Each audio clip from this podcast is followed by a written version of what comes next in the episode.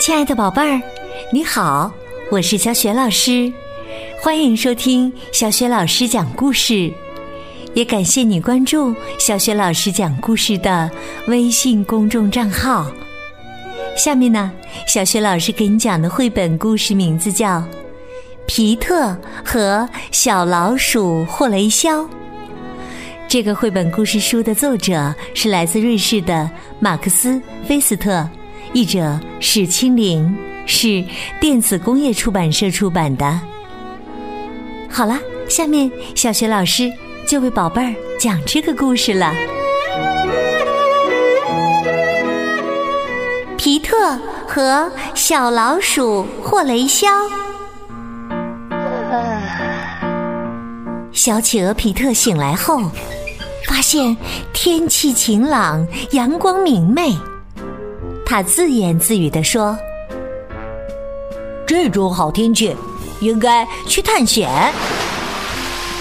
说完呢，他一下子跃入水中，迅速的游过那些友好的海鱼们。对不起，今天没时间和你们玩了。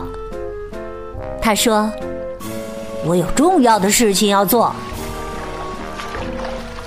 皮特呀，很快就找到了令他感兴趣而且值得一查的事情。在临近海湾的拐角处，停泊着一艘废弃的船。船上的木头已经腐烂了，满是参差不齐的窟窿眼儿。破烂不堪的船帆被风一吹。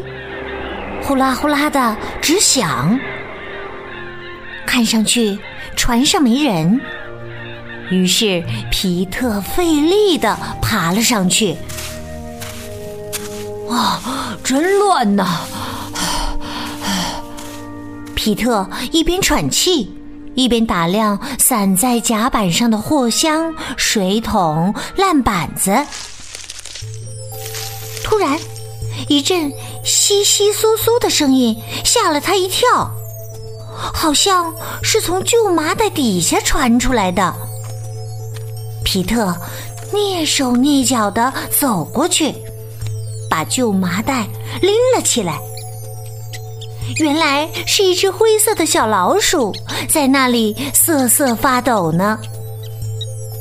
你好，皮特给他打招呼。如果是我吓坏了你，那对不起了。其实刚才我也有点害怕，我没想到船上还有人。就剩下我了。小老鼠说：“我刚才不是真害怕。”老鼠直起身来，非常伶俐的给皮特行了个礼。我叫霍雷肖。是这艘船上的老鼠，他大声宣布道：“欢迎你来到船上，很高兴见到你，霍雷肖。我是企鹅皮特，交个朋友吧。”霍雷肖说道：“好的，过来，我领你参观一下我的船。”皮特最喜欢的地方是船上的仓库。里面有一些箱子、包裹被打开了。皮特从小到大也没见过这么多好吃的东西。这些真的都是你的？皮特舔了舔自己的嘴巴，问道：“千真万确。”霍雷肖自豪地说：“想吃自己拿。”皮特吃啊吃啊，直到吃不下了，才对霍雷肖说：“咱们回甲板上去吧。”皮特跑到甲板上，发现了一张渔网，于是拿过来玩耍。他一会儿把渔网在空中挥来挥去，一会儿用它将小老鼠拉起来。一会儿又把它当衣服穿在身上。突然，它被渔网缠住了。它越是扭动身体想钻出来，渔网就缠得越紧。别着急，霍雷肖说：“船上的老鼠都知道该怎样对付渔网。哈哈，我会把你弄出来的。”接下来，霍雷肖提议玩捉迷藏的游戏。虽然皮特想尽办法躲藏。却总是藏不好，而那只小老鼠啊，对船上的每一个角落都了如指掌，每次都能够很快的找到皮特。咱们爬到桅杆顶上去，在那里可以看到很远的地方。小老鼠提议道。说完，他就沿着绳梯迅速的爬了上去。皮特费力的紧跟着他。霍雷肖问皮特：“在这里看风景，真是美极了，对不对？”皮特回答说：“那倒是真的，但是我不喜欢爬高。哎呀，我觉得头晕。”小老鼠聪明的推断说。你肯定是晕船了。我觉得在海中比较好，皮特说道。哎，咱们去游泳怎么样？游泳？小老鼠非常紧张的说：“嗯，我有一个好办法，我可以坐在救生艇里，你推着我走。”那只救生艇看起来还挺结实的。皮特小心的把救生艇放入水中，开始用力推。可是啊，却听到霍雷肖大声的尖叫：“救命啊！我的脚湿啦！”原来呀，艇上有个小洞，海水慢慢的渗了进来。皮特大喊道：“赶快去停！”小老鼠着急的说：“可是我不会游泳啊！”“我不会让你淹死的。”皮特一边说，一边趁着救生艇还没有沉，把霍雷肖拉了出来。皮特说：“爬到我背上来，你会很安全的。”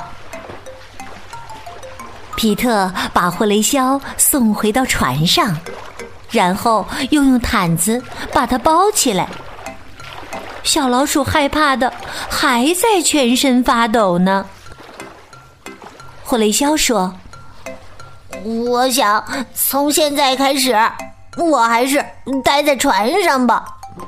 希望你下次还能再来看我。”那是当然了。皮特一边说着，一边跃入大海。霍雷肖急忙跑到船尾，大声喊道：“再见，皮特！再见，霍雷肖！”皮特一边回答，一边游水远去。我下次来看你时，再教你游泳。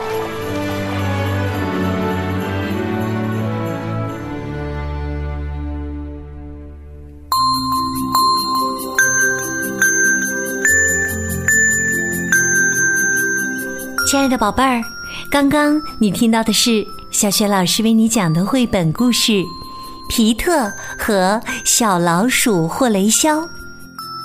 宝贝儿，你还记得吗？故事当中，皮特在玩渔网时被渔网紧紧的缠住了。霍雷肖说：“船上的老鼠都知道该怎样对付渔网。”并且呢，他用自己的办法把皮特从渔网里弄了出来。宝贝儿，你知道小老鼠是怎样把皮特从渔网里弄出来的吗？如果你想好了，欢迎你通过微信告诉小雪老师和其他的小伙伴儿。小雪老师的微信公众号是“小雪老师讲故事。欢迎宝宝、宝妈和宝贝来关注，宝贝就可以每天第一时间听到小雪老师更新的绘本故事了。微信平台上还有小学语文课文的朗诵，以及小雪老师的原创教育文章。如果喜欢，别忘了在微信平台页面底部写留言、点个赞。